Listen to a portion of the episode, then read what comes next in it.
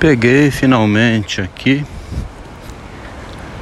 depois de depurando mais a leitura do Machado. Você vai depurando, depurando, né? A razão vai afinando, apontando a pontinha do lápis, como antigamente, que usava até gilete. Tinha um apontador, o lápis de pau, né? Você girava ali. Depois apareceu uma lapiseira com grafite longo, que também sumiu, não se vê muito agora. E se usa ultimamente é o grafitezinho. 2B, 1B.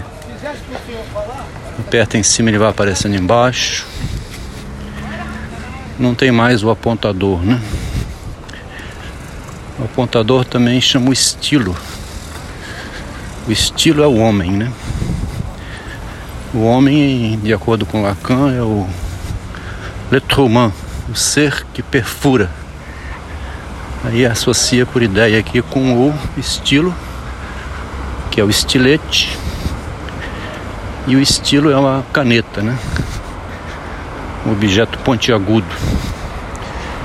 Também usava-se uma pontinha de faca, de gilete, para fazer marcações a madeira. O nome Romeu e Julieta, perpetuar um nome, né? Comecei, já comecei devagar, tô parecendo aqueles filósofos Leandro Carnal. Mas o que veio afinando aqui, acho que gostei de ter percebido isso Ontem já tinha notado no conto linha reta e linha curva um movimento que é estranho ao texto. Esse nome. Estranho ao texto. Você nota quando há uma estranheza do texto para o que está fora do texto, né? Uma referência do autor à realidade. Há um movimento que não é então de palavra, mas de gesto, sorriso, né? E o Machado é fera em botar leu nos olhos, leu no corpo, leu no coração, leu nas. Não, não consegue chegar ao coração, mas lê pela expressão facial, né? Um conto agora a mulher faz. É, sobrancelha de circunflexo e a boca de ó, né? Quando o pretendente para a filha dela confunde que essa pretendente fosse a mãe.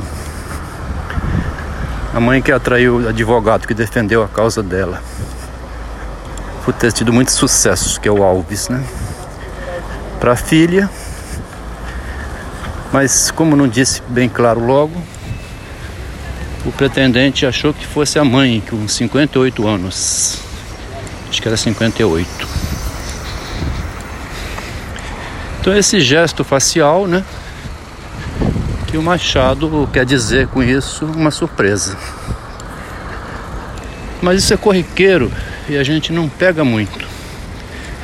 O que chamou atenção ontem nessa pontaria fina é uma frase do Tito para personagem dizendo através do movimento, né?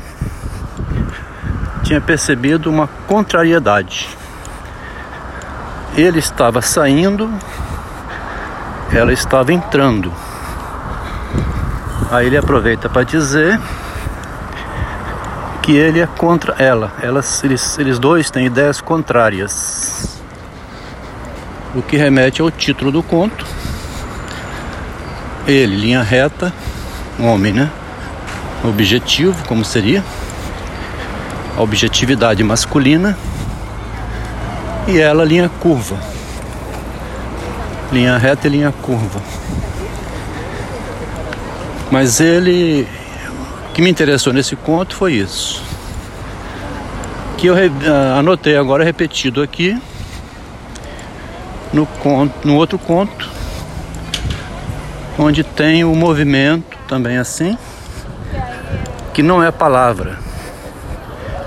Agora estou estendendo isso para uma compreensão mais geral um pouco do Machado, porque no conto Linha Reta e Linha Curva ele também fala de vaidade, vaidade como doença, e fala nos pequenos gestos da pessoa no ambiente e os gestos que do homem muitas vezes são gestos de declaração de palavra Prefiro o Voltarete a uma mulher.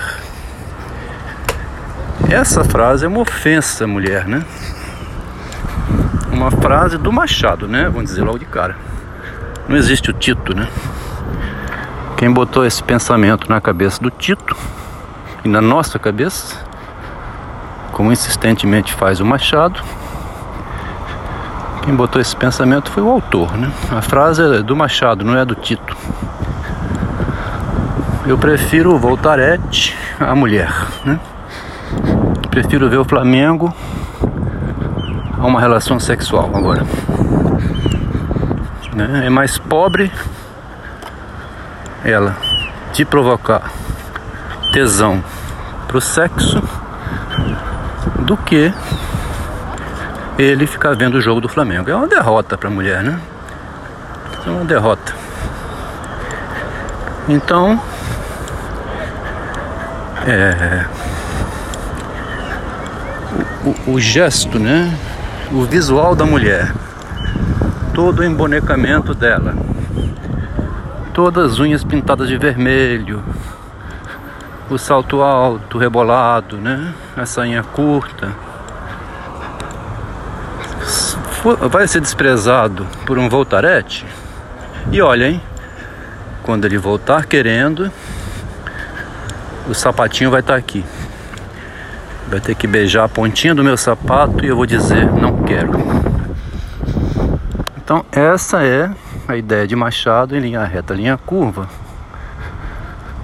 E essa mesma ideia então da pessoa fora da obra na obra, né?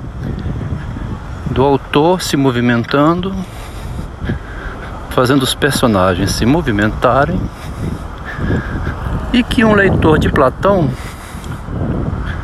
os leitores do Fédon, né, dizem que não entende como que o Platão fez aquele movimento de dizer, né, entrando na obra e dizendo, Platão não compareceu porque estava doente.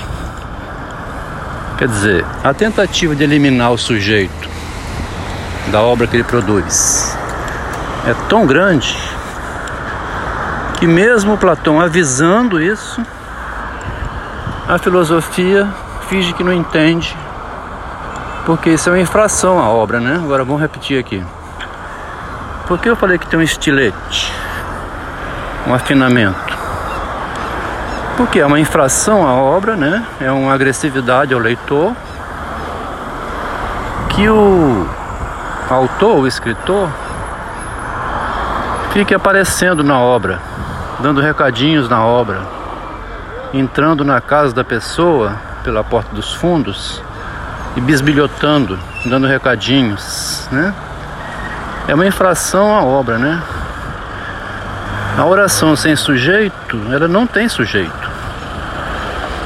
Se a criança disser, muito sem vergonhamente, professora, essa oração sem sujeito tem sujeito sim, é a senhora. O sujeito da oração. A professora pega o menino desse e manda para coordenação, né? Ele quer bagunçar minha aula, quer me ridicularizar, quer me humilhar, quer saber mais que eu. Já disse que a oração é sem sujeito, ele disse que o sujeito sou eu. Esse menino é um demônio. Eu não quero ele aqui na escola. Tira esse Machado de Assis daqui. O menino tem sete anos. Fica fazendo essas perguntas. Esse garoto é o pai do homem, é o filho do diabo. Eu não quero um menino aqui que fique fazendo perguntas ao professor. Dessa maneira. Aí o Machadinho foi enviado para a coordenação. A diretora chamou os pais e o Machadinho foi expulso da escola. Ele, para se vingar, virou o demônio, né? Com 10 anos de idade, por aí assim. Ele foi questionar a instituição, aí adquiriu muitos livros para parecer erudito. Tinha uma biblioteca enorme, que é o que todo mundo faz quando vai dar palestra, né? Tem no fundo assim milhões de livros. Eu até estava jogando fora meus livros de matemática, de resolvi pegar e guardar de volta só para ficar uma foto, né? Que maldade, ó. Agora tô virando maldoso. Nossa, ele leu aquilo tudo. Por isso que ele é inteligente. Quer dizer, não é inteligente porque é um demônio, não. É um inteligente porque lê livros, viu? Se me comparar com os outros palestrantes, eu não li nem 5%.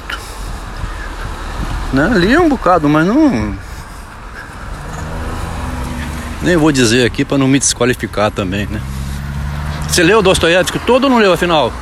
Leu Shakespeare ou não leu? Agora fiquei curiosa.